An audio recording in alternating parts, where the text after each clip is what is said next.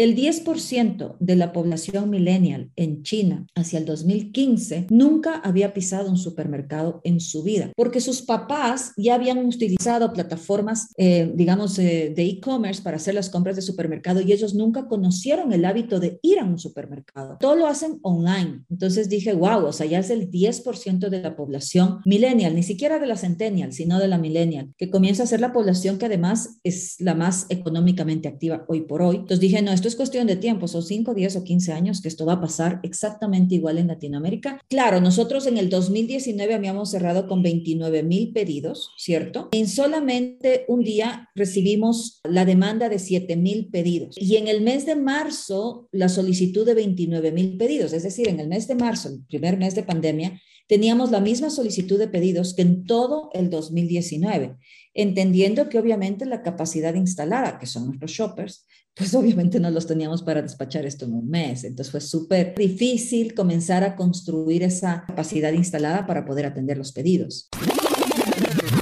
Hola a todos, yo soy Mike Reyes y bienvenidos a Mentores Podcast, en donde buscamos platicar con gente chingona que está impactando la vida de las personas a través de su talento, trabajo y esfuerzo para que así inspiren a más personas a conseguir sus sueños. Nuestra invitada el día de hoy es Pierangela Sierra. Pierangela tiene más de 25 años de experiencia en el mundo corporativo. Trabajó para Colgate y Coca-Cola. En 2018 fundó Tipti, la plataforma de e-commerce y aplicación de compras de supermercado, impulsada por expertos en categoría de comestibles y artículos esenciales para el hogar. Actualmente, Tipti tiene más de 300 empleados y es una de las empresas con mayor crecimiento en Ecuador. Pierangela es vicepresidenta de la Cámara de Comercio Ecuatoriana América y embajadora de la ONU, con el objetivo de tener voz y poder transformador que permita generar empoderamiento femenino en América Latina. En la plática que tuvimos con Pierangela platicamos sobre cómo tomó la decisión de dejar el mundo corporativo las diferencias entre hombres y mujeres a la hora de levantar capital, su nombramiento por parte de la ONU, la importancia de construir tu negocio con las necesidades del cliente, cómo motivar a tu equipo de trabajo en tiempos de crisis, entre muchas más cosas. Espero que disfrutes la plática que tuvimos con Pierangela Sierra. Pierangela, qué gusto tenerte de invitada en el podcast. Muchas gracias. Yo también estoy súper honrada y la verdad súper entusiasmada de poder compartir contigo estos próximos 60 minutos. Súper. Pierangela, estabas en todo el tema de las multinacionales. O sea, tuviste mucho tiempo ahí, estuviste en dos empresas. Eh, ¿Cómo tomas la decisión de dejar esa vida por un lado y quererte comenzar a meter en el mundo del emprendimiento? ¿Cómo fue esa decisión? A ver, mira, yo creo que fue la mezcla de varias cosas. Uno, en el mundo corporativo, que es eh, un mundo bastante excitante en el sentido de, de los retos, de los desafíos, del poder hacerte un espacio, de poder liderar esos espacios, pues es bastante retador. Sin embargo, en algún momento ya de mi carrera pasaron dos cosas. Una, que estaba viajando muchísimo, pero muchísimo, muchísimo. Entonces, la verdad, no tenía tiempo para estar en mi casa, para estar en ningún sitio, no estaba aprovechando realmente el, trabajar, el disfrutar, el aprender, el conocer. Y luego, eh, también por otro lado, en la medida que yo iba tomando em, responsabilidades más altas, tal vez sentía que tenía menos espacio para poder seguir experimentando algunos otros temas que para mí eran eh, importantes hacerlo, ¿no? Como es todo lo que es el mundo digital. Y en paralelo, Rafael, mi co-founder, pues muy eh, en el área de tecnología, muy curioso, netamente emprendedor, como que siempre me jalaba y me decía, oye, como que cuándo lo hacemos, cuándo lo hacemos, y yo creo que se juntaron ambos temas y pues ahí tomé la decisión de poder meterme de cabeza en el mundo del emprendimiento. ¿Qué fue lo que, porque Rafael es tu esposo? Correcto. ¿Qué fue lo que dijiste? Ahora sí le voy a hacer caso a mi esposo para ahora sí ya dedicarle más tiempo al tema del emprendimiento. A ver, mira, nosotros comenzamos a um, evaluar un montón de temas y, no hace unos cinco años, comenzamos a evaluar algunos temas hace como diez años, pero como que nunca me hacía clic las diferentes propuestas que él ponía sobre la mesa y siempre decía cómo podemos juntar el mundo del consumo masivo, todos los temas que tú sabes de estrategia y marketing con toda la parte de tecnología, que yo también soy súper experto. Y como que no, no aparecía ese, ese, esa propuesta. Y hacia el 2015, 2016 comenzaron a aparecer propuestas alrededor del mundo y nosotros comenzamos a entender de primera mano algunas tendencias y meternos de cabeza. Ya comenzó el marketing digital, yo ya comencé a explorar un poco el marketing digital y ese sí era un tema que me comenzaba a envolver y enamorar y cuando se juntó ese marketing digital con la parte de retailer, con la parte de consumo masivo y comenzó a, envolverse la idea en un tema mucho más holístico, pues ya, ya comenzó para mí a eh, tomar sentido. Y en ese sentido, pues dijimos, bueno, comencemos. Siempre también Rafael desde el área de tecnología, para él la pasión o, el reto grande era cómo construir una plataforma desde el código cero. Y durante el 2016, finales y 2017, él se dedicó 100% a eso. Enero del 2018 lanzamos la plataforma y pues el 2018 fue como un año de exploración, Friends and Family, eh, eh, comenzar a afinar cierto tipo de temas y ya fue en el 2019 que yo ya tomé la decisión de meterme de cabeza. ¿Por qué? Porque cada vez que yo veía esto tal vez ya un poco más consensuado, pero un poco de lejos, veía que estaba tomando forma, que estaba tomando tracción. Y ya llegó el momento en donde ese compromiso que hicimos juntos, de juntar los ambos mundos en términos profesionales, pues él como que ya terminaba su parte y yo ya tenía que meter la mía para comenzar a potencializar el emprendimiento como tal. A ver, quiero regresarme. Entonces, tú estando en la compañía, Rafael eh, también trabajando, empezaron a investigar y a ver tendencias. ¿Y de ahí empezaron a cruzar ideas? Sí, sí, sí, sí, tal cual. Empezaron a hacer como que toda esa investigación, cruzar ideas, ver qué puede funcionar. En ese proceso, eh, ¿cómo lo hiciste para, o sea, para buscar esa información? ¿Fuentes confiables? ¿Cómo haces para, de repente, hay veces que en los medios no todo es tan cierto como se ve? O sea, ¿tienes algunas páginas en las cuales investigaste más a detalle esta información? Sí, a ver, mira, eh, en el mundo del consumo masivo en el cual yo me estaba desenvolviendo a nivel corporativo, yo tuve la oportunidad, tanto en, Colgate como en Coca-Cola, en entender eh, cuáles son esas fuentes de información que tú bien comentas, son aquellas que son asertivas y que son, digamos, eh, tienen buenos procesos y metodologías de investigación en, las que uno puede confiar. Ahí tienes a Nielsen, tienes a Cantar, y en el área de, digamos, de e-commerce mismo, e-commerce Institute y, Marketeer y Estatista, es decir, hay algunas fuentes ya muy específicas eh, y fidedignas, digamos así. Y por otro lado, algo que yo tuve que aprender y profundizar muchísimo es en el ama de casa. Eh, por toda la cantidad de categorías, productos y marcas eh, que yo vendí en su momento, yo tuve que profundizar muchísimo en esos hábitos de consumo, en esas tipologías, en esos arquetipos, en esas tensiones, en esas situaciones que tenía la ama de casa. Entonces, comencé a meterme de cabeza a todo el mundo asiático, porque yo siempre descubrí en el camino también del consumo masivo que siempre los seres humanos somos muy básicos y somos de mucha repetición.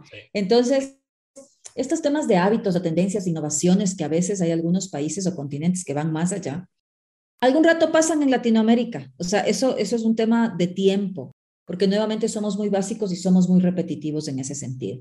Entonces, en ese sentido y orden de ideas, yo lo que comencé a hacer es investigar mucho el mundo asiático. Yo decía, a ver, si yo investigo el mundo asiático, estoy investigando el futuro. De aquí a 20 años, sí o sí, esto va a pasar para acá, para Latinoamérica. Y comencé a investigar mucho eso, al ama de casa, eh, los hábitos de consumo en términos de canales, supermercados, canales digitales, y me topé con sorpresas de desarrollos de plataformas ya de supermercados enormes en China, pero algo que me llamó así como que muchísimo la atención y dije, no, o sea, esto, esto es, o sea, de eso que estás investigando y dices, no, esto es, el 10%, esto, esto fue más o menos entre el 2015 y 2016, el 10% de la población millennial en China hacia el 2015 nunca había pisado un supermercado en su vida, porque sus papás ya habían utilizado plataformas, eh, digamos, eh, de e-commerce para hacer las compras de supermercado y ellos nunca conocieron el hábito de ir a un supermercado.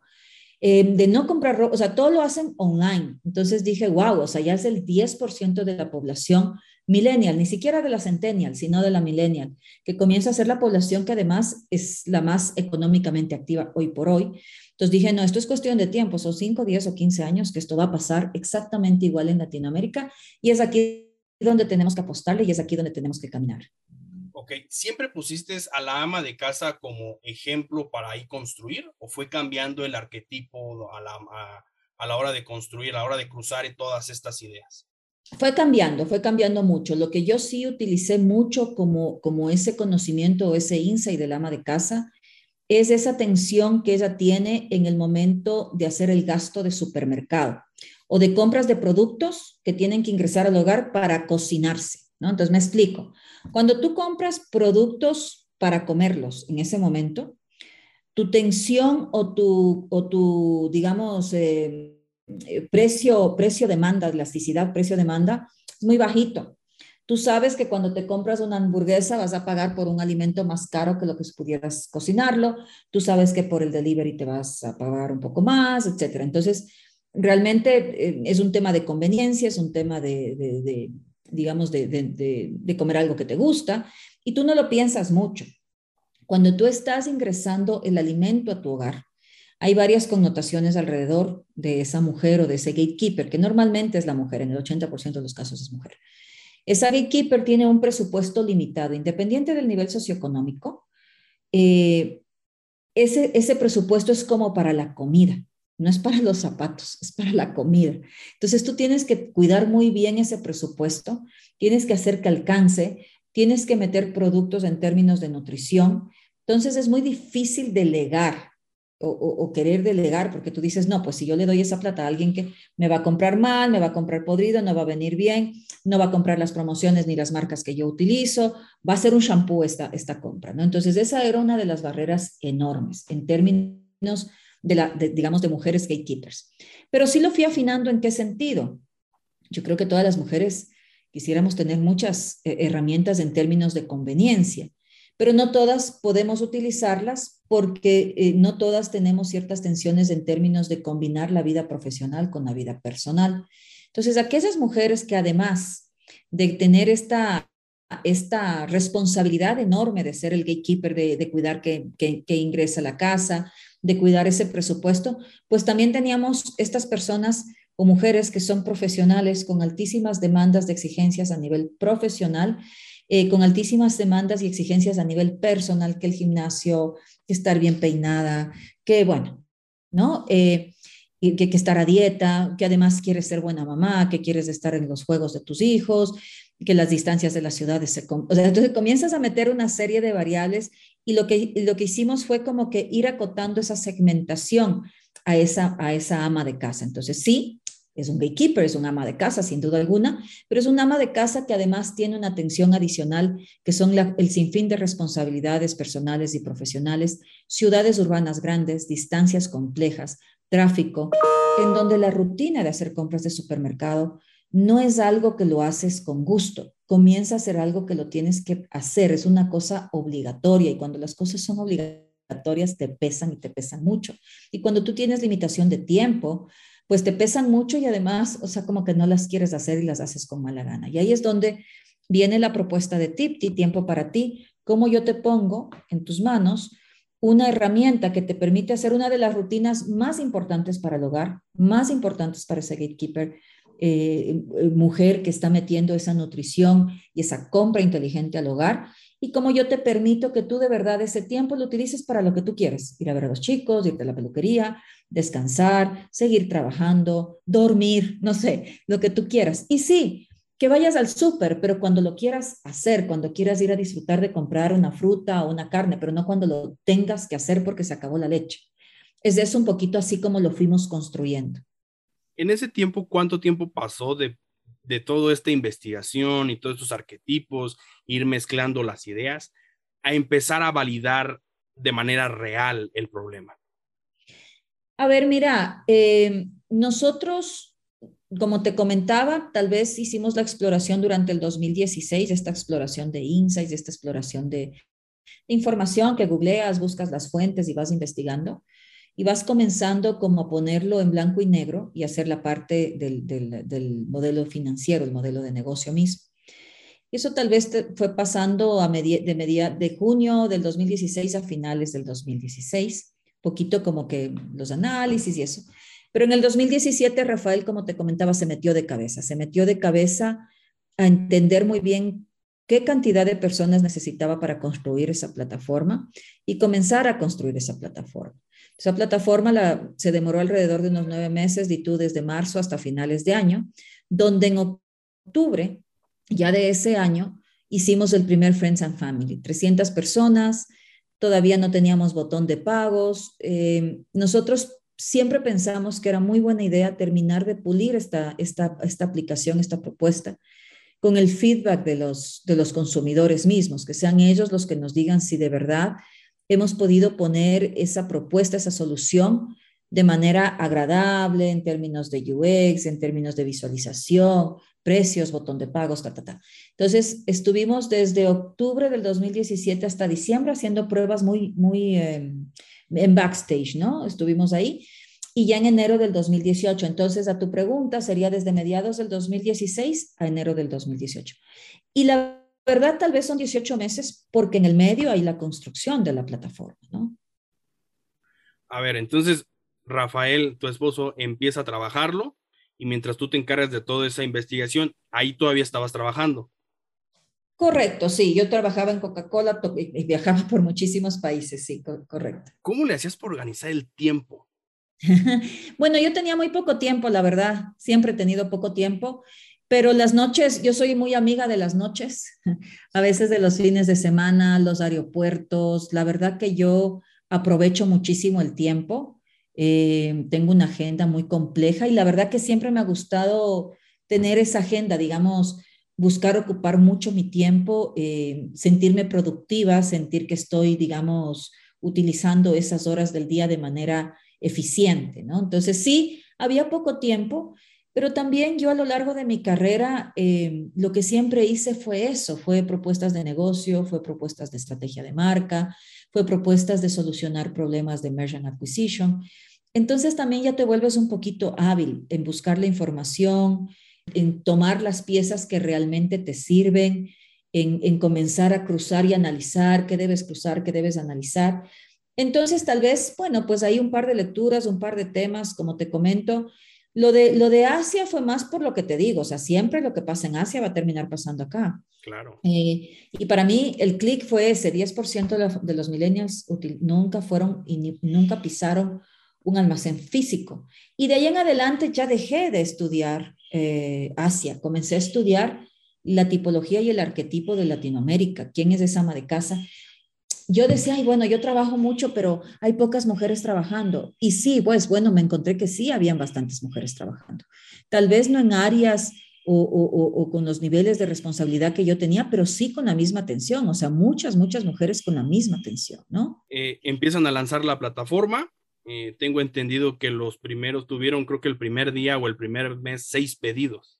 Sí, el primer, el primer mes tuvimos seis pedidos, me da chiste decirlo. Este, y bueno, nosotros lo que hicimos eran cuatro, cuatro programadores, eh, Rafael a la cabeza y dos shoppers. Entonces, porque claro, cuando ya la lanzamos, necesitábamos asegurar que siempre los shoppers estén contratados, porque eh, por dos pedidos nadie se iba a quedar trabajando contigo. Y teníamos que nosotros cumplir nuestra, nuestra promesa de servicio.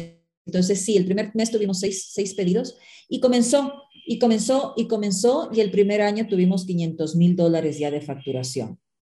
Sí, porque una de las cosas que me llamó la atención es que en plena pandemia, de vender 250 pedidos, llegaron a 7 mil en un día. Sí, a ver, fíjate, nosotros eh, en el año 2018 facturamos 500 mil dólares, en el año 2019 2 millones y medio de dólares y en el año 2020 eh, bueno, casi 30 millones de dólares. Eh, claro, nosotros en el 2019 habíamos cerrado con 29 mil pedidos, ¿cierto? Y en, y en solamente un día recibimos la, demanda de 7 mil pedidos, ¿sí? Eh, y en el mes de marzo, la solicitud de 29 mil pedidos, es decir, en el mes de marzo, el primer mes de pandemia, teníamos la misma solicitud de pedidos que en todo el 2019, entendiendo que obviamente la capacidad instalada, que son nuestros shoppers, pues obviamente no los teníamos para despachar esto en un mes. Entonces fue súper, súper, súper difícil comenzar a construir esa, esa capacidad instalada para poder atender los pedidos.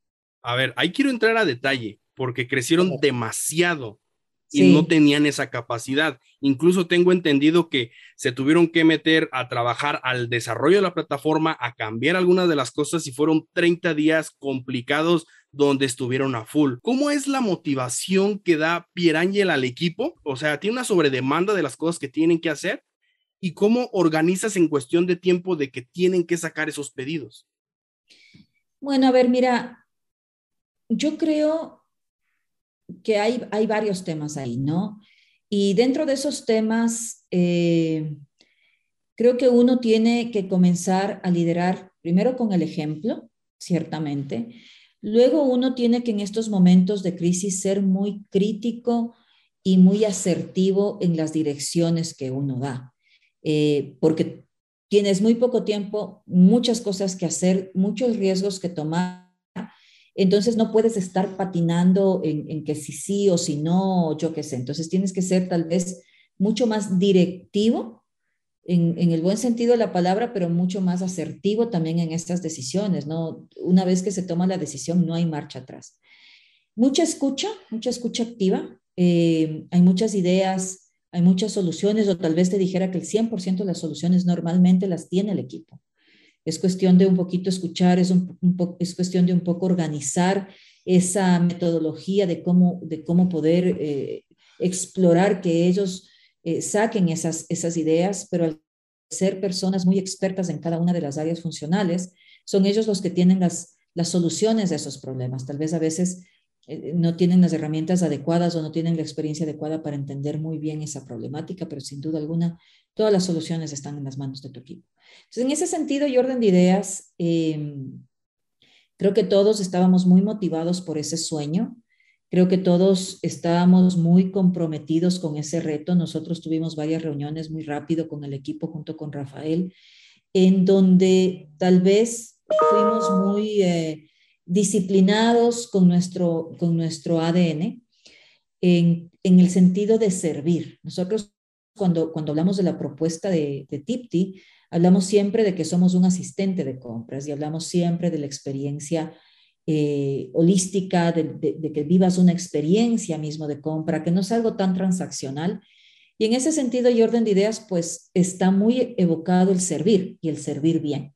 Entonces, en el momento que comienza la pandemia, pues lo primero que se nos viene a la cabeza, todos asustados, todos con toda la información que tuvimos en ese momento, que no sé si fue mucha o poca, pero tal vez fue mucha, no tan educada y poca científicamente educada. Entonces todos teníamos muchas dudas de lo que iba a pasar. Y nosotros lo que dijimos es, bueno, tenemos que servir. Somos una herramienta de una u otra manera que puede ayudar a las personas a no salir de casa, ya no enfermarse, y particularmente a los adultos mayores, porque nos habían golpeado muchos eh, adultos mayores la puerta, lo cual también era un, tema medio complejo, porque imagínate en este, en este desborde de demanda, comenzar a tomar los pedidos por teléfono o a mano, pues eh, metía una complejidad adicional, pero nuevamente fuimos, fuimos firmes y fuimos como, como disciplinados con ese ADN. Y en ese sentido y orden de ideas lo que dijimos es a servir, tenemos que servir, ¿no? Eh, y yo creo que esa fue la motivación, el poder, el poder servir a, cada una de las personas y ver de qué manera nosotros podemos eh, ser parte de esas familias. Y como tú bien dices, a ver, cuando, cuando de, de noche a la mañana, en el mes de marzo, te piden 29 mil pedidos, que es lo mismo que, que hiciste hace dos años durante 12 meses, no solamente hay una implicación inherente a la capacidad instalada de los shoppers, la plataforma mismo no podía aguantar esa cantidad de demanda. La plataforma mismo, mira, lo, lo más, ahora, ahora causa mucha gracia, pero lo que más nos tocó en ese momento programar fue que, obviamente, como nosotros éramos un emprendimiento en crecimiento, teníamos que estar siempre buscando la forma de hacer cuponeo, de dar un descuento, de llamar a algún amigo y decirle, oye, pruébame, cómprame. Entonces, lo que la plataforma tenía todo. lo único que no tenía es un límite de pedidos. Estaban los pedidos ilimitados porque nos costaba mucho tener pedidos. Entonces, ese fue el primer ajuste que tuvimos que hacer en la plataforma, que lleguen a un límite de pedidos que estén concatenados a la cantidad de personas que tenemos, entonces que la oferta-demanda se converse y se converse por rutas y se converse por horas y se converse. Entonces, en la medida que íbamos despachando, el equipo de tecnología iba trabajando, iba trabajando en ese sentido a la par, ¿no? Entonces, yo creo que, que lo que pasó ahí un poco fue ser muy apegados a ese ADN de servir, de, poder construir esas experiencias, de poder entregar esa, esa, esa comida que entre con, la mayor, eh, con el mayor cariño a los hogares. Y en ese sentido y orden de ideas construimos una cultura orientada al crecimiento, es decir, todos cogidos de la mano, eh, construyendo sobre ese crecer como compañía, en donde cada una de las personas comiencen a sentir que pertenecían y que eran parte de ese, de ese sueño, de ese, de ese emprendimiento, ¿no? Donde todos y cada una de estas personas comenzaron a ver su crecimiento, porque eh, éramos poquísimos y muchos les tocó ser jefes de la noche a la mañana. Sin duda alguna, algunos pues no fracasaron un poco en ese tema, pero la mayoría fueron muy exitosos. Entonces es cómo crecemos como compañía, cómo crecemos como individuos, cómo son parte inherente y les hacemos que sientan esa pertenencia a este gran sueño y cómo a través de ellos y en conjunto con nosotros innovamos, aprendemos y todos realmente somos exitosos y todos podemos ser parte de ese éxito, ¿no? ¿Cómo haces para que de repente, me imagino, o sea, cómo era un día a día que se estaba viviendo esta locura? Porque imagino que fueron días complicadísimos de mucho trabajo. ¿Cómo, los, ¿Cómo te organizabas o cómo se organizaba el equipo para tratar de sacar el máximo jugo porque tenía una sobredemanda increíble. A ver, mira, yo creo que nuevamente los seres humanos somos súper básicos y cuando a veces queremos eh, buscar respuestas complejas, pues nos complejizamos y no las encontramos. Entonces, ¿qué pasó?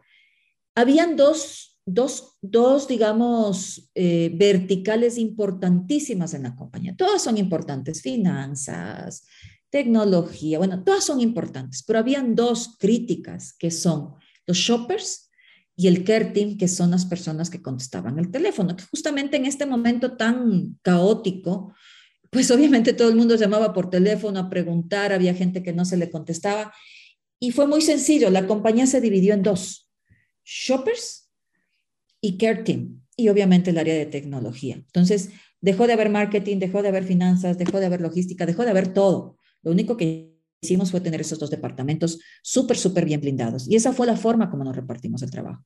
Chicos de finanzas, chicos de marketing, y eso también un poco en línea con lo que te decía anteriormente, ese, ese, digamos, motivación en el sentido de que sirvamos y de que crezcamos juntos y de que sean parte inherente y perteneciente a la compañía. Ese ser eh, accountable, ese, ese tener esos hands-on para salir a la calle pues lo vivimos todos los días con todos los chicos administrativos y shoppers que salieron a la calle a comprar y con los, todos los que se quedaron a contestar el teléfono. Y en ese sentido y orden de ideas, Rafael se fue de cabeza a lo que es el campo a comprar también. Él estuvo liderando muchísimo la parte operativa de lo que es adulto mayor. Y yo me quedé, hubieron muchos eh, temas administrativos que cubrí en esta época, ¿no? Ya ves que no había ni tela para uniformes, había que conseguir tela para más uniformes, porque nuevamente, si tienes que contratar un montón de shoppers, tienes que ponerles uniforme, tienes que ponerles mascarillas, tienes que tener alcohol. Entonces, habían un montón de temas logísticos y administrativos para poder, digamos, básicos que teníamos que nosotros eh, conseguir. Muchos permisos y autorizaciones por las entidades de gobierno, ya ves que si se podía salir, que si no, que si el salvoconducto, que si la toque de queda, ya ibas entendiendo todos los días diferentes cosas y eso, esas eh, tramitologías o esas partes administrativas son las que yo de cabeza me metí a tratar de buscar y solucionar. Pero nuevamente me metí de cabeza sola, es decir, nosotros eh, eh, también tuvimos que liderar muchísimo con el ejemplo. O sea, estábamos en un en una espacio de crisis, teníamos muy pocas manos. yo también lideraba mucho el espacio de, de reclutamiento y lo que necesitábamos es gente y repartirnos las tareas. No estábamos para jerarquías, no estábamos para, para cosas que no agregaban valor en ese momento. Era comprar, servir y atender teléfono. Y ahí vamos, y ahí un poquito nos, nos repartimos en ese sentido. Comenzábamos muy temprano. En, en Ecuador eh, tuvimos un toque de queda de 8 a 12 del día. Pero para yo poder servirte a las 8 de la mañana y entregarte tu pedido, yo tenía que entregar, entrar a las 6 de la mañana al supermercado. Entonces, pues obviamente todos los equipos comenzábamos como a las 5 de la mañana. Eh, nos permitieron el gobierno a las, a las, digamos, empresas de entrega de alimentos, nos permitieron quedarnos unas dos horitas más, entonces entrábamos a las 5 de la mañana hasta las 2 de la tarde y de ahí hacíamos el cierre hasta como las 4 o 6 de la tarde eh, y recién estábamos 8 o 10 de la noche revisando que si la gente de tecnología estaba avanzando. O sea, la verdad fueron días muy, muy largos, eh, días estresantes. Eh, yo creo que tal vez lo más estresante era justamente el, em, cuando tú no conoces algo, ¿no? Entonces, todo venía medio a medias, desde, la, desde, la, desde los ministerios, organizaciones, todo era medio a medias. Y en ese sentido, pues como que yo siento que, que toda la humanidad en general estaba como que muy aprensiva y había que manejar esas eh, ansiedades, esos miedos de los clientes de manera empática. Entonces creo que eso fue lo que más nos causó a nosotros ese reto y esa tarea de poder eh, comenzar a construir sobre esa empatía. Días súper largos, pero también súper satisfactorios de que pudimos tomar los riesgos asertivamente, eh, muchas personas dicen, ay, no, pero es que creciste un montón, qué chévere.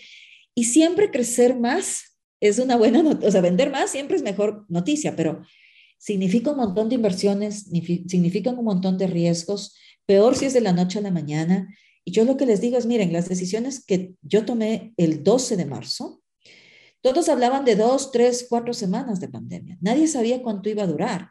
Entonces, yo podía haber fracasado muchísimo en esa toma de decisiones de inversiones del 12 de marzo y no sabíamos lo que iba a pasar en cuatro semanas. Recién supimos como en agosto, medio más o menos, como lo que iba a pasar, ¿no? Entonces, em, pero creo que fueron las decisiones asertivas. Creo que toda crisis trae una oportunidad y siempre hay que ver la oportunidad y hacer las inversiones adecuadas y correctas en esos espacios de oportunidad, que a veces dan miedo porque uno no sabe, es un, túnel oscuro y desconocido, pero que ciertamente después puedes cosechar positivamente. Claro. A ver, ¿y cómo le haces para, el, me decías que eh, había mucho nervio, había mucho estrés, ¿cómo haces para manejarlo? ¿O cómo le decías de repente al equipo que alguien ya se estresó de más, alguien ya se frustró porque tiene que entregar las cosas, se le está acabando el tiempo? ¿Entrabas tú ahí a, a dialogar o cómo era ese proceso? Sí, a ver, este, yo creo que, que, tengo una fortaleza en el manejo de estrés y en el manejo de, digamos, de, resiliencia mismo, ¿no? O sea, tal vez eh, tanto Rafael y yo tenemos muchísima determinación de que las cosas pasen, de que las cosas sucedan. No estamos acostumbrados a ni a dar, una, ni a dar nosotros un no por respuesta ni a recibirlo. Entonces, eso hace que tú seas muy recursivo y busques y busques y busques y busques y busques. Y, y en ese mismo sentido, pues eh, hacer esa invitación al equipo, ¿no? Pero sin duda alguna vieron niñas llorando, que colapsaban. Ya te digo, más que por el estrés o demanda de trabajo, que era mucha, por muchísima ansiedad, o sabes que se enfermaba la abuelita, que no sé si es que mi hermano que llegaba de no sé dónde, que escuché que mi amiga se murió, y entonces es esa, ese que la clienta está llorando y está estresada porque su hijo tiene cáncer, entonces eran como que, el, que el viejito llamó, eran como que muchas cosas eh, en el ambiente exterior, que obviamente sumado a una demanda alta de trabajo, y nuevamente, como te digo, la de recursos humanos le tocó contestar el teléfono. además, muchas personas no estaban en sus áreas funcionales, no estaban nadando como peces, estaban en otras áreas funcionales, eh, aprendiendo la fuerza, aprendiendo eh, una inducción forzosa, ¿no? Eh, a ver, cuando yo veía a las personas muy, muy estresadas, las sacaba de esos espacios, ¿no? O sea, para mí creo que cuando hay esas, esos momentos ya muy álgidos de estrés, lo que tú tienes que hacer es eh, cortar, cortar por lo sano, ¿no? O sea, o te cambio de espacio o te, o te vas a dormir ese día, eh, o lo que, pero digamos tienes que hacer un quiebre, un quiebre para poder estar, para tomar fuerzas. Entonces íbamos midiendo en ese sentido. También como, como que nos íbamos dando cuenta ciertas habilidades, porque nuevamente, como todas las áreas funcionales se despolotaron, nos dábamos cuenta que no sé, que era financiera, era muy hábil en el área comercial y que no necesariamente hubiese sido intuitivo. Entonces, como que decíamos, a ver, este, mejor que se vaya para acá, porque le sale natural. Entonces, tal vez en unas tres o cuatro semanas recalibramos o tratamos de comprender esas competencias innatas y esas habilidades para que la que, la que le hacía mejor al reclutamiento y te podía conversar por teléfono y sin, sin estresarse, pues lo está haciendo, mientras que, no sé, la otra iba donde adulto mayor, y, y así íbamos como que cambiando, haciendo switch, pero también entendiendo las emocionalidades que este tipo de crisis y problemas te contraen súper fuerte. Eh, y si es que esas personas necesitaban hacer un break, pues que lo hagan, ¿no? Es, es más saludable que lo hagan. Ok, perfecto. Quiero irme brincando un poquito más adelante. Eh, al inicio empiezan sin inversión, o sea, ustedes mismos la van empezando a fondear. Eh, sé eh, que se han acercado a muchas personas. ¿Qué es lo más complicado de levantar capital?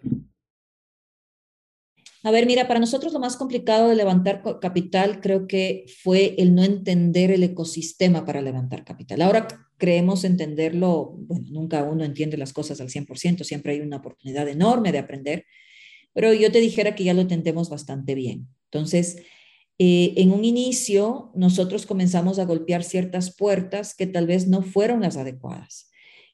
Eh, no, no, entendimos bien cuál era el ecosistema y cómo teníamos que navegar en, eso, en ese ecosistema.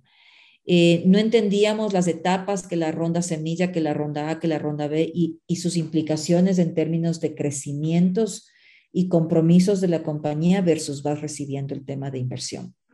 Entonces, eh, cuando como que no te encaminas bien o no entiendes bien, tú vas a pedir la plata a alguien y obviamente ese alguien, mm, como no es tu audiencia, no, no, no es a quien le debes pedir, pues es complicada la, conversación porque primero que ni te entiende lo que estás vendiendo, luego que ni te cree, luego que te dice que eres medio loco, peor todavía te voy a invertir. Y, a nosotros nos enfocamos mucho en, financieras o, en venture capital, tal vez muy este, metidos en negocios tradicionales. Entonces, obviamente querían ver resultados tradicionales y en un e-commerce tú no tienes resultados tradicionales. Y, y en vez de, de, ser una conversación tal vez constructiva y provocativa, era una reunión súper desgastante para ambas partes porque terminabas en conceptos de valoración antiguos con conceptos de valoración eh, actuales, ¿no? Entonces, em, por eso creo que es crítico entender muy bien tu industria, entender muy bien. Participábamos en todo concurso que había, en toda aceleradora que había y eso nos minó un montón de tiempo.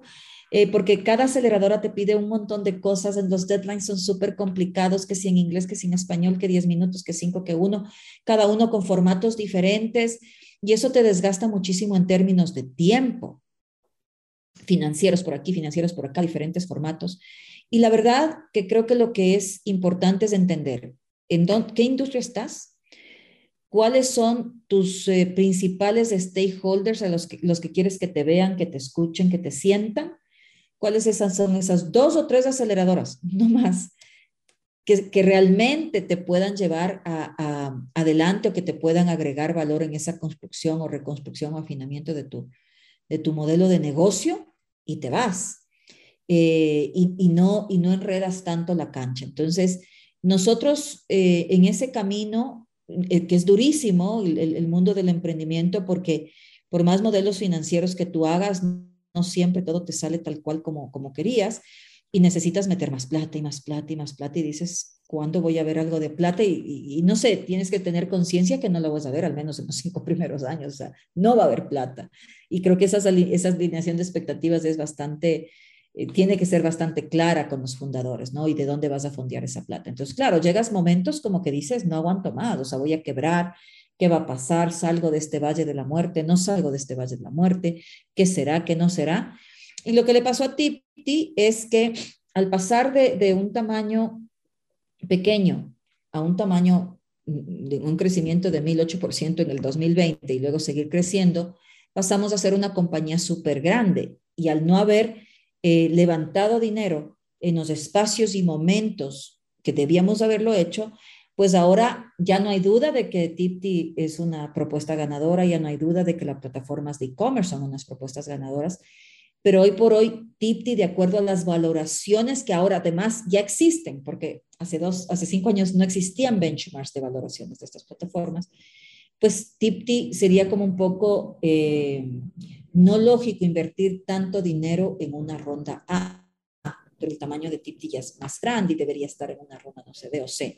Entonces, el, el, poder entender muy bien ese camino, el poder entender muy bien cada uno de los momentos, creo que es crítico y, y, y, y realmente puede hacer la diferencia en que puedas levantar dinero. Mi recomendación, levantar dinero lo más rápido posible. Eh, hay un par de, de, Y Combinator es una, la otra que es 500 Startups. Son dos, eh, digamos, organizaciones que te permiten hacer un pitch a muy temprana edad, digámoslo así, del startup. Pero asimismo, si tú llegas a pasar esas dos avenidas, ellos van a apostarte no solamente dinero, porque además de eso es otra cosa que uno tiene que entender muy bien en el emprendimiento. Quieres dinero, ciertamente, pero no quieres dinero de cualquier persona. Quieres dinero de alguien que te aporte. Porque si, si coges dinero de alguien que te va a decir qué fue, qué fue mis ganancias, mis ganancias, mis ganancias, eso pues puedes ir al banco. Necesitas dinero de alguien que, que construya contigo, que te complemente. No sé, por ejemplo, en el caso mío, eh, un, supermercado, un anunciante, eh, un banquero, o sea, ¿cuáles son esas, esas eh, pilares que van alrededor de mi negocio que son críticos? En el caso de una fintech, seguramente un banquero. ¿Cuáles son realmente esos socios que tú quieres tener y cómo te van a aportar valor en esa mentoría continua y diaria? Claro, porque si no, pues cualquiera va al banco y ahí saca el dinero que quiere. Exacto, sí, sí. Entonces, no es cualquier dinero. Es smart money, como lo llaman los emprendedores, ¿no? ¿Qué, ¿Qué, dinero inteligente, qué gente detrás de ese dinero me puede a mí ayudar a crecer y acelerar mi crecimiento? Pierangela, ¿es difícil ser mujer emprendedora en tecnología?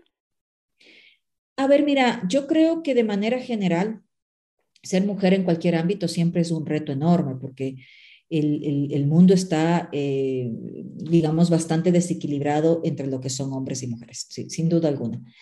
Sin embargo, pues de alguna u otra manera yo a lo largo de mi carrera corporativa entendí cómo, cómo alzar la voz en el buen sentido de la palabra, de que me escuchen como mujer, de que me respeten como profesional, de que me vean como un igual, ¿no? Que no, que no vean una mujer, sino que vean un profesional delante de ellos. Y en ese sentido, quiero pensar que, que alrededor del mundo digital pues hay que hacer un poquito lo mismo. Sí es un poco más difícil y hay un montón de estadísticas ahí, incluso hay, una, hay, una, hay un artículo, un documento bastante interesante de Endeavor, que es una de las aceleradoras más importantes y grandes en el mundo, en donde habla sobre las diferencias entre, por ejemplo, hacer un pitch de una mujer y hacer un pitch de un hombre. Entonces ellos decían, mira, cuando una mujer hace un pitch, inconscientemente las personas que la están viendo piensan que ella no va a poder mantener un negocio y que lo va a quebrar. Aunque las estadísticas dicen todo lo contrario, ¿no? Que las mujeres son más. Pero igual, es como que inconscientemente, entonces eso hace que las que los, eh, personas que están auditando ese pitch hagan preguntas muy complejas y difíciles en relación a finanzas y en relación a negocios. Y muchas veces se, o sea, se, se vuelve la, la, la conversación muy compleja o muy agresiva. Cuando ven un hombre, como no, como no tienen esa preconcepción, comienzan a preguntarle del plan de marketing, que si va a poner un dron, que si tiene buses y vallas, y son preguntas así bien efímeras, ¿no? X. Sí, X. Entonces, pues los hombres que son más fáciles de contestar y son más fluidas y son más jajaja y extendidas, no hay tensión, y normalmente pues reciben los fondos mucho más rápido que las mujeres.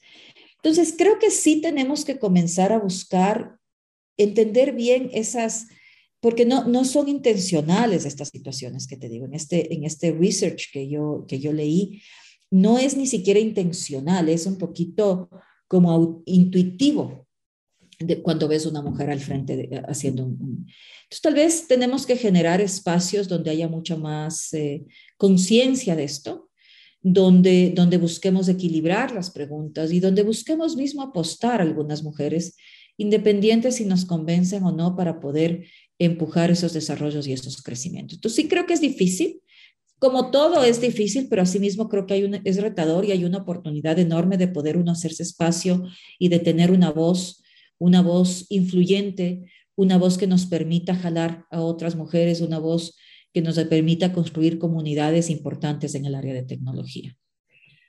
Pirangela, eres embajadora de las Naciones Unidas en ese tema. Tocó esa parte. Platícame un poquito cómo es ese nombramiento. A ver, mira, la verdad que súper sorprendida y honrada, este, recibí esta noticia en el mes de mayo de este año. Y básicamente lo que pasó fue lo siguiente, las Naciones Unidas hace, hace un par de, de años comienzan, ellos tienen este, esta parte que se llama Trade and Development, que es justamente la parte de Trade and Development, comercio y desarrollo de los comercios de los países.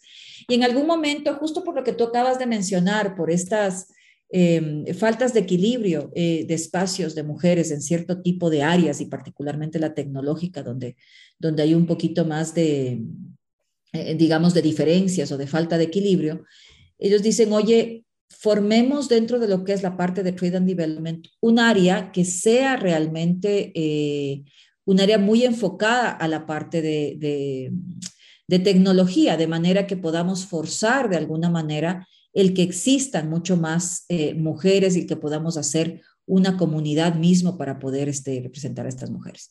Entonces, hace dos años, un poquito antes de la pandemia, de hecho, ellas forman esta comunidad, pero las forman en África, en Asia y en Europa.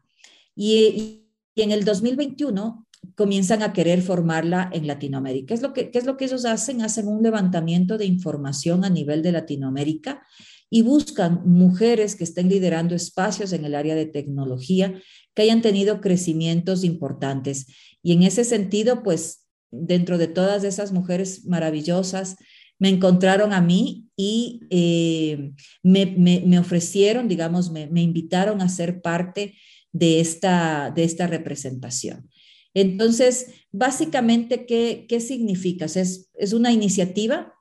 Esta iniciativa lo que busca es, de una u otra manera, tener esa voz, eh, ese poder transformador que permita ese empoderamiento o ese emprendimiento femenino tener un impacto positivo dentro de lo que son los países de Latinoamérica. Entonces, ¿Qué hemos, hemos hecho durante este año? Pues ir buscando otras mujeres que estén eh, en situaciones similares a, las mía, a la mía, que tal vez yo ya estoy un poquito más avanzada, y otras que no estén tan avanzadas para poder crear una, una comunidad, una comunidad eh, de líderes femeninas, una comunidad digital que nos permita empujar a otras potenciales líderes eh, que nos permita de alguna manera a través de nuestra visión, a través de nuestro compromiso, a través de nuestros negocios, aplanar un poquito ese camino para otras mujeres, eh, se les haga un poquito más fácil o puedan tener estas visualizaciones o mentorías de cosas como la que tú me preguntabas en términos de inversión, cómo les facilitamos el camino para que no sea tan tedioso y cómo nos cogemos de las manos para que podamos construir soluciones entre nosotras y realmente empujar el área de tecnología con liderazgo y empoderamiento femenino. Yo creo que esa iniciativa va a ayudar a que esto esté un poquito más equilibrado. Vamos a pasar a una sesión de preguntas. ¿Cómo un error o lo que parecía en un inicio un error te preparó para un futuro exitoso? A ver, mira, yo creo que los errores son súper necesarios porque, eh, digamos, los errores te permiten de una u otra manera esa oportunidad de comenzar de cero, es decir, de poder eh, hacer un alto, de poder entender qué hiciste bien, qué hiciste mal, qué no vas a volver a hacer y poder comenzar de cero nuevamente ya entendiendo, conociendo lo que podría ser un potencial error. Entonces, en la medida que tú puedas tener más experiencias de prueba y error, pues en esa medida creo que vas a poder ser más eh, expedito, vas a tener más eh, eh, fluidez de poder tomar decisiones de una manera mucho más automática. Y, porque al final lo que tú quieres cuando estás manejando negocios es construir esa expertise y poder tomar decisiones mucho más ágiles, mucho más rápidas, pero mucho más eficientes y asertivas. Y la única manera de que sean eficientes y asertivas y rápidas es que tú hayas construido prueba y error un montón de experiencias en tu cabeza y en tus habilidades que te permita hacer eso. ¿Cómo ves el fracaso? Eh, igual que el error, oportunidades enormes de poder comenzar de cero, porque el fracaso te va a permitir nuevamente sentir dolor, sentir frustración, sentir rabia, pero asimismo poder tener esa, darle la vuelta con, con ese bravío y con esa valentía de poder comenzar de nuevo. ¿Tienes algún fracaso favorito? A ver, mira, yo creo que, que para nosotros como familia y como pareja, un fracaso que nos marcó muchísimo la vida fue eh, la quiebra del país en el año 99. Nosotros teníamos pocos años de, de, estar casados.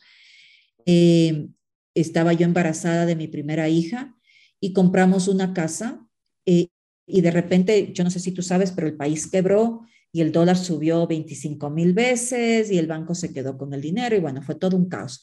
Y perdimos la casa y perdimos el trabajo y perdimos los ahorros porque todo se quedaba el banco. Y nos tocó literal comenzar de cero.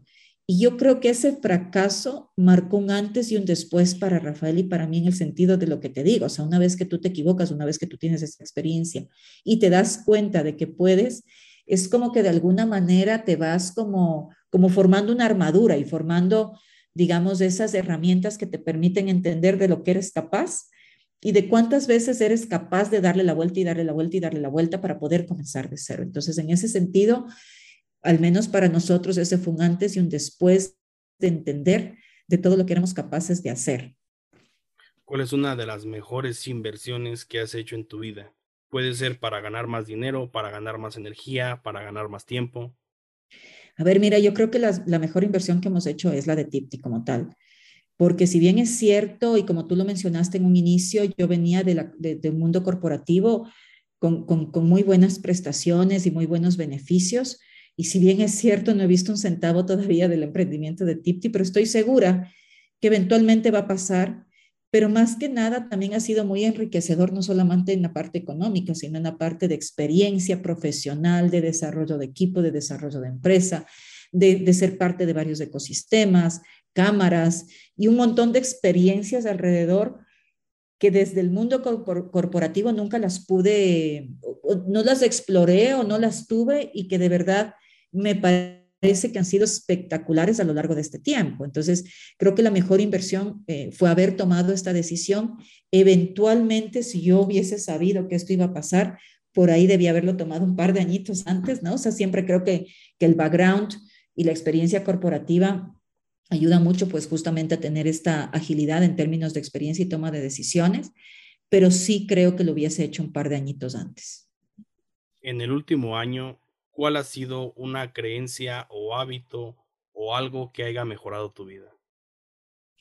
A ver, mira, creo, creo que después de la pandemia, independiente de que siempre el ADN de la compañía fue servir y servir con excelencia, creo que el haberlo vivido como que muy de cerca y como que, como que no sé, como que se te ponía el cliente aquí en, de frente con tantas necesidades emocionales y funcionales y operativas mismas, pues creo que al final es eso, ¿no? El poder entender lo importante que es servir, ¿no? En, en, todo sentido, no solamente en términos de poder servir con tus compras, sino de servir, de estar al servicio constantemente de todas las personas que eventualmente te puedan necesitar por un consejo, por una llamada telefónica, por lo que fuese, el, el poder estar en ese mood de servicio. Cuando te sientes abrumada o desconcentrada o has perdido el enfoque, ¿qué haces? Mira, a mí me gusta mucho irme a acostar y ver cualquier tipo de serie. Eh, me, me, gusta mucho Friends y me la he visto como que 25 veces, pero digamos, de ese tipo de series o de ese tipo de películas que no requieren eh, pensamiento ni, digamos, que, son como que muy frescas, muy fáciles de, llevar.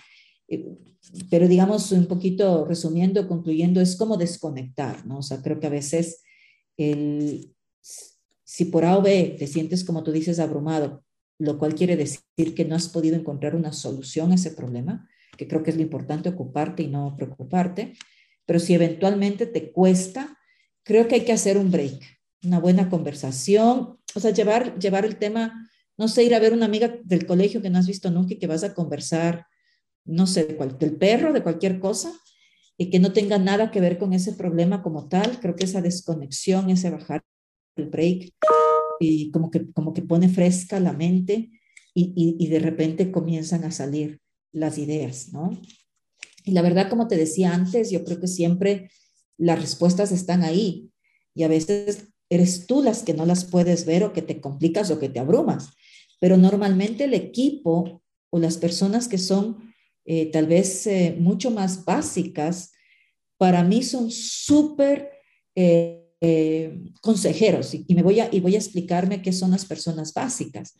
Niños pequeños, niños menores de 8 o 7 años, si tú les preguntas y les cuentas un problema de manera fácil, que ellos lo entiendan, te aseguro que ellos te van a dar la solución y te van a decir así como que, o sea, ¿qué me estás preguntando? ¿No? Porque ellos lo pueden ver claramente. Si tú le preguntas lo mismo a una persona ya bastante adulta, una persona mayor de unos 70, 80 años, va a pasar exactamente lo mismo. Si tú le preguntas eso a un portero, a un mensajero, a un chofer, te va a contestar con total simpleza, con total claridad y con total transparencia. Entonces, creo que cuando uno está abrumado, tiene que hacer break y buscar ayuda de personas en cosas simples y sencillas, porque, digamos, esos ojos de sencillez ayudan mucho a, digamos, solucionar problemas complejos. ¿Cómo tomas decisiones difíciles? ¿Tienes algún framework o algo? No, no, no tengo ningún framework. Tal vez a veces sí hago pros y cons. Eh, más converso, es decir, busco, busco tal vez a través de escucharme a mí misma, verbalizándolo y escuchando a la otra persona, eh, busco como decantar o pulir un poquito esa potencial solución.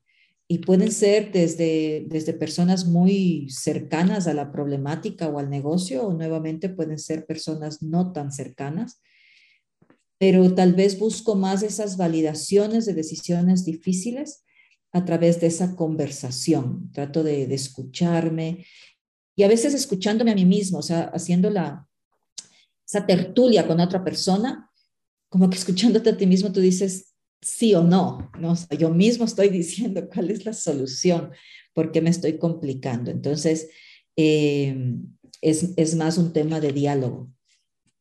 ¿Cuáles han sido los tres mejores libros que has leído en tu vida?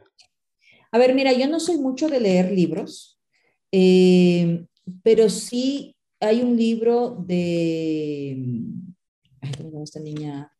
Gates, que es Melinda Gates, sí, Melinda Gates, que me gusta muchísimo, ahora, ahora te digo cuál es el nombre, y por qué me gusta mucho, porque ella hace un recuento en este libro sobre, em, sobre digamos, e, ella comienza a hacer muchas fundaciones y muchas, digamos, eh, entendimiento mismo del tema de la mujer. Pero más que, más que explorar, digamos, eh, situaciones en términos de liderazgo, ella hace una especie de año sabático en donde va a buscar eh, problemas reales con mujeres eh, asiáticas, con mujeres en la India, eh, para entender muy bien cuáles son esas situaciones de extrema, em, digamos, de, ir hacia el extremo de no tener libertad. Y busca soluciones sobre eso, ¿no? Y, y busca hacer una invitación bastante poderosa en términos de qué es lo que las mujeres tienen que hacer para poder hacer escuchar su voz y cómo pueden, pueden liderar. Se llama No hay vuelta atrás, el poder, para, para las mujeres, el poder de las mujeres para cambiar el mundo. nuevamente, como te digo, lo que me gusta del libro no es que habla sobre las mujeres y liderazgo femenino. Lo que me gusta del libro es que ella va en este año sabático a vivir con ellas, a experimentar con ellas, a entender la problemática de primera mano y exponerla y exponerla y hacer esta invitación de que no hay vuelta atrás. Entonces me parece que es súper poderoso porque nuevamente habla un poquito de liderar con el ejemplo, eh, de ser primero parte del problema para poder encontrar una solución asertiva en este sentido y por eso me gusta muchísimo este libro. En los últimos cinco años, ¿en qué te has vuelto mejor decir no? Distracciones, invitaciones, ¿a qué le dices no tengo tiempo? Uy, yo soy malísima para decir no. Es algo que tengo que aprender, es un pendiente grande que tengo. pero sí te dijera que en los últimos dos o tres años eh, sí he dicho algunos temas no, eh, pero más en relación a proyectos, a proyectos, a proyectos nuevos. ¿no? Me, se me resulta difícil, me siento hasta mal, eh, no, no es algo natural en mí, pero gracias a Dios he tenido muchos proyectos que manejar en mis manos. Y si es que no los hago de manera adecuada y con el foco adecuado, pues no voy a hacer ni lo uno ni lo otro y eso también aprendí en el camino. Entonces ya comienzo a salir de un proyecto, lo hago súper bien y después eventualmente entramos a otro proyecto. ¿Cuáles han sido los tres mentores de negocio que te dieron un excelente consejo? ¿Y qué consejo fue? A ver, mira, em, no sé si así como que tengo tres, tres nombres de tres mentores de negocio. Eh, bueno, sí, ya, ya estoy, ya están viniendo a la mente. Mira, a mí me llamó muchísimo la atención en pandemia. Hay una persona en Ecuador que lidera eh, una de las aceleradoras más energizantes y más motivantes que, es, eh, que, que, hay aquí en, en, en Ecuador. Y ella fue una de las pocas o la única que me llamó preocupadísima a la semana y me dijo, Pierangela, estoy súper preocupada porque pues estás pasando por un momento que es crítico. O, o, vas hacia el éxito o vas hacia el fracaso, porque tomar decisiones en, en, términos de inversiones tan críticas como las que tú estás tomando en un momento en donde no sabemos cuánto va a durar esto, pues me preocupa. Y eh, quiero que sepas que el tema, tal vez no fue tal vez un consejo, sino tal vez fue como una eh, validación. Quiero que sepas que el tema de adultos mayores está permeando muy bien a nivel nacional y que creo que ese es un canal que tú tienes que seguir explorando. Ta, ta, ta, Ella es eh, Michelle Agrevalo de Impacto. Entonces, que fue así como que, wow, o sea, hay o sea, pocas personas, digamos, que tienen un expertise o un olfato real de negocio, pueden realmente entender por el momento, por el camino tan difícil que estás pasando. Y eso pues me llamó muchísimo la atención y tal vez ese, ese digamos, eh, espaldarazo, esa, digamos, palmadita de que, de que aquí estamos eh, y, y, sigue adelante con el tema de adulto mayor también fue súper importante porque nosotros además en la pandemia es como que no escuchábamos porque todo pasaba como que muy rápido y no podíamos entender muy bien si estábamos haciendo bien o no el trabajo. Entonces, en ese sentido, esa, esa recomendación, ese consejo en ese momento fue bastante, bastante bueno. Luego nosotros en septiembre tuvimos la oportunidad de hablar con una persona súper importante en el ecosistema, que es Javier Villamizar, eh, que es la persona que, que, lidera todo lo que es el fondo de SoftBank, que es una de las eh, fuentes de inversión enormes que hay para ahora. Ellos tienen ocho o nueve unicornios. Y conversamos con él mmm, muchísimo.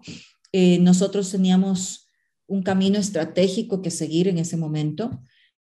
Dudas, como siempre, esta, esta, esta, esta categoría, esto es muy dinámico, muy rápido, entonces cambia muy rápido también. No es que uno no tenga claridad estratégica, es que tienes que ir navegando a través de la, del tema estratégico porque no te puedes quedar estancado ahí. Eh, y tuvimos muchísimas, eh, digamos, dudas, le presentamos y él tal vez nos dio mucha claridad hacia el norte de dónde debe ir Tipti en los próximos tres años. Lo cual, después de haberlo escuchado, tal vez no es que no era un camino que nosotros habíamos eh, considerado, sino que tal vez, y a veces pasa eso, ¿no? Tal vez en nuestra cabeza era un camino más cómodo. Y, dijimos, pero ¿cómo? O sea, ese era como el plan Z, no sé. Y él nos, explicó súper claro por qué no era un plan cómodo y por qué era un plan que sí o sí lo teníamos que hacer, porque nuevamente las compañías tienen muchos momentums y uno tiene que actuar en, función de esos momentums y a veces te puedes perder, o sea, te puedes perder. Eh, eh, y, esa conversación fue crítica creo que fue en el momento súper adecuado y preciso porque no solamente nos ayudó a afinar esa, estrategia, sino a darnos muchísima tranquilidad y claridad de hacia dónde queríamos seguir y de que no necesariamente teníamos que seguir el camino que todos estábamos están siguiendo Es un camino diferente, pero es un camino que asertivamente en unos cinco años nos va a posicionar en otro nivel. Pero fue, fue bastante enriquecedor y, y, también fue enriquecedor verlo con, nuevamente, como te decía antes, con esa claridad, con esa sencillez, con eso súper rápido y súper básico que, que, que, a veces vienen esas soluciones, ¿no? ¿Tienes algún otro? No que recuerde okay. ahora. ¿Cuáles han sido las tres personas que han impactado tu vida y por qué? A ver, mira, eh, una de las personas que más impactó mi vida fue mi abuelita. ¿Por qué? Porque fue una mujer que, que, que, que enviudó muy, muy joven y que le tocó hacerse cargo de nueve hijos con la dificultad que en esa época eh, conllevaba, no solamente en términos de poder, eh, porque el problema no era tener que trabajar. El problema es que las mujeres no debían divorciarse ni enviudar ni trabajar. Entonces, ese era realmente el problema y tampoco venían trabajando ni, ni, o sea, las más privilegiadas terminaban el colegio, pero no había realmente, y como te digo, no era bien visto. Además, eh, entonces creo que tuvo que tener eh, muchísimas competencias y muchísima valentía para poder salir adelante, ¿no? Entonces, eh, otra mujer que admiro muchísimo es la Madre Teresa de Calcuta, que ha hecho muchísima obra y que nuevamente ha forjado un camino súper súper difícil, de, de, de, mucha toma de riesgos, de mucha, de mucha valentía, ¿no? Eh, otra niña que me gusta muchísimo es Malala, eh, y bueno, tal vez son todas son medias mujeres, pero de igual manera, porque creo que, que, que en el mundo donde esta niña crece en el, en el mundo donde esta niña crece con creencias con las que crece y, para ella y su familia y su comunidad son verdaderas, porque es así, o sea, es, es, lo que es. Eh, tener igual, de igual manera esa valentía para, para seguir construyendo sobre ese idealismo, eh, incluso en contra de su familia, incluso por una creencia de liberación económica y de educación femenina, me parece también bastante, bastante loable. ¿Hubo algún momento donde estuviste a punto de tirar la toalla? ¿Y qué te hizo no tirar la toalla? A ver, mira, sí, yo creo que sí hubieron bastantes momentos, no necesariamente en la pandemia, yo creo que como te digo, en el mood, en pandemia nos pusimos mood, mood servicio, no hubo mucho tiempo para pensar. Tal vez un poquito antes sí, porque como te digo, eh, venían, venían los temas muy complejos, había que seguir invirtiendo, invirtiendo y no se veía el, sol al final del día. Y yo creo que lo que, mm, lo que digamos de una u otra manera, porque lo piensas, te cansas, es hasta, ay, no, ya, ¿no?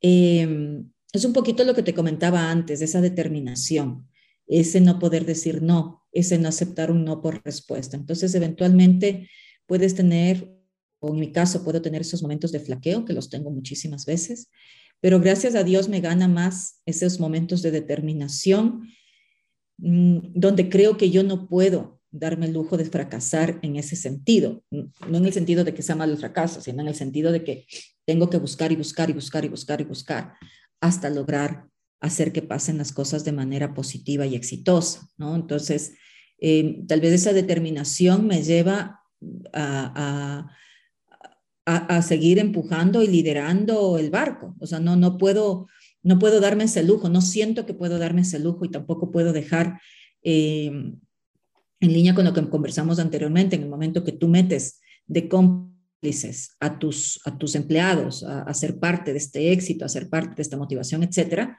pues también tienes una responsabilidad no solamente individual, sino colectiva, en el sentido de que tienes que empujar que estas personas vayan contigo de la misma forma. Entonces, no puedes dejarlas solas, no puedes dejarlas sueltas.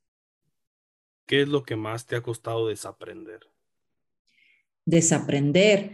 A ver, mira, yo eh, tengo un, un arquetipo muy estructurado y muy de hacer las, que las cosas pasen. Eso significa que soy muy operativa, soy un doer. Entonces, las personas que somos doers normalmente tenemos una manía de querer controlar el detalle, de querer estar eh, ahí, ahí, ahí, ahí. Y eso, y eso ya lo he desaprendido mucho, eh, porque también cuando quieres eh, tomar otros roles de responsabilidad de liderazgo incluso, o de, o, de tener ese, digamos, ese placer de poder enseñar a otras personas, de trasladar ese conocimiento, tienes que forzarte a dejar de hacerlo, ¿no? Y, y la verdad también en el camino darte cuenta que para poder multiplicar ese conocimiento, para poder multiplicar ese, ese digamos, negocio, sí o sí tienes que desaprender a estar en el detalle y estar con esas manías de estar controlando absolutamente todo, ¿no? Entonces, eso lo, he desaprendido.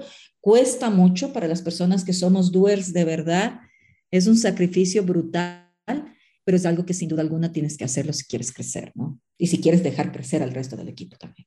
Si tuvieras la oportunidad de platicar con la Pierangela que está a punto de iniciar, ya acaban de abrir este Tipti, ella se acercara a ti ahorita con todo tu conocimiento, con todas tus vivencias, con todo lo que has logrado y te pidiera un consejo, ¿qué consejo le darías? Mira, le daría el consejo de, em, o sea, le explicaría muy bien cómo debe hacer ese acercamiento asertivo hacia esas audiencias y ecosistema para levantar capital. O sea, lo que yo haría diferente hoy, si volviera a, hacer TIPTI, es justamente el proceso de levantamiento de inversión. Es lo que haría totalmente diferente, ¿no? Eh, ¿Por qué? Porque creo que, como te comenté ahí, nosotros cometimos varios errores. Eh, la compañía va a ser muy exitosa, va a ser muy grande, pero creo que si eventualmente hubiésemos estado en otros espacios antes, hoy por hoy estuviéramos mucho más alto. Es decir, tal vez nos tocó tomar, nos saltamos un trampolín. Eso fue lo que pasó. Nosotros nos saltamos un trampolín y, vinimos caminando, caminando una cuesta alta. Y lo que tal vez yo haría ahora es, tomar el trampolín y me voy directo para acá. Eh, levantando dinero. Eso es lo que creo que haría, ¿no? Vamos a cerrar con la última pregunta. Vas caminando por la calle y te encuentras una lámpara mágica. Al frotarla, aparece un genio que te dice que te va a conceder un solo deseo, pero va a ser el deseo que Perángela quiera. ¿Qué deseo le pedirás al genio? A ver, mira, eh, lo que le pediría al genio es tal vez que podamos de una u otra manera, a través de este emprendimiento o a través de esta generación eh, eh, de emprendimiento, el poder multiplicar ese conocimiento y el poder multiplicar esa gestión de trabajo, el poder multiplicar esa, esa bonanza en términos económicos que eventualmente va a venir por muchísimas más personas y ojalá y eventualmente muchísimas más mujeres. Excelente. ¿Algo más que te gustaría agregar a la plática? No, nada más.